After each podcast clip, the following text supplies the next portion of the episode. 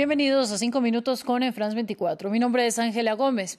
La situación de la pandemia sigue preocupando en Europa, donde a pesar del avance del programa de vacunación se registran aumentos en el número de contagios en varios países de cara a la reapertura económica del verano. Esto en gran parte impulsado por la aparición de la variante Delta, la más contagiosa del virus. Mientras unos países optan por el levantamiento de restricciones, otros se ven obligados a imponerlas nuevamente.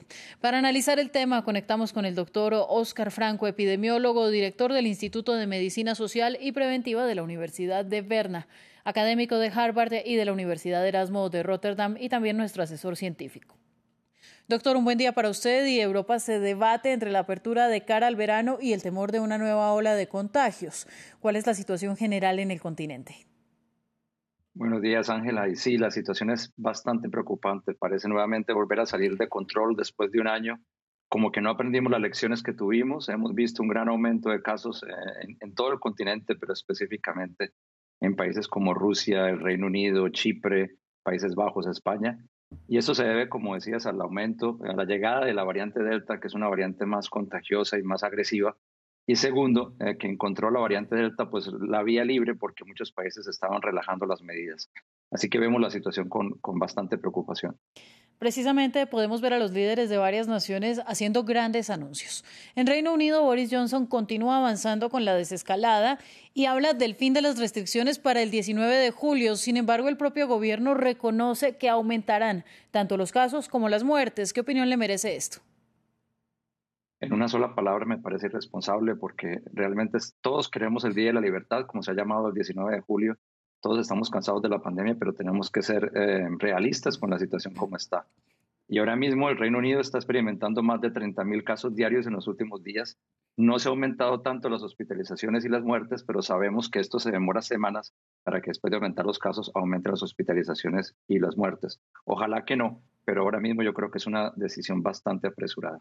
Bueno, y mientras tanto en Francia, Emmanuel Macron anuncia vacunación obligatoria para los trabajadores de la salud y la posibilidad de un debate sobre la inoculación obligatoria para todos los ciudadanos. ¿Sería esta una tendencia en Europa si la situación no mejora? Alemania, por ejemplo, rechazó esa posibilidad.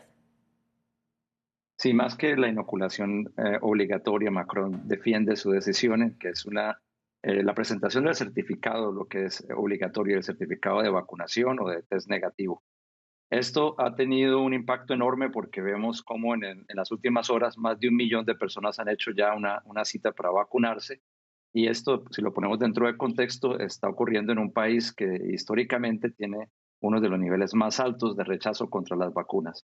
Sabemos que vienen medidas, es posible que se violen las libertades individuales y esa discusión tiene que ocurrir cómo podemos proteger a la población y el interés colectivo mientras que respetamos la libertad individual de las personas y también decidir cómo se van a implementar esta obligatoriedad para los certificados de vacunación o negatividad de test.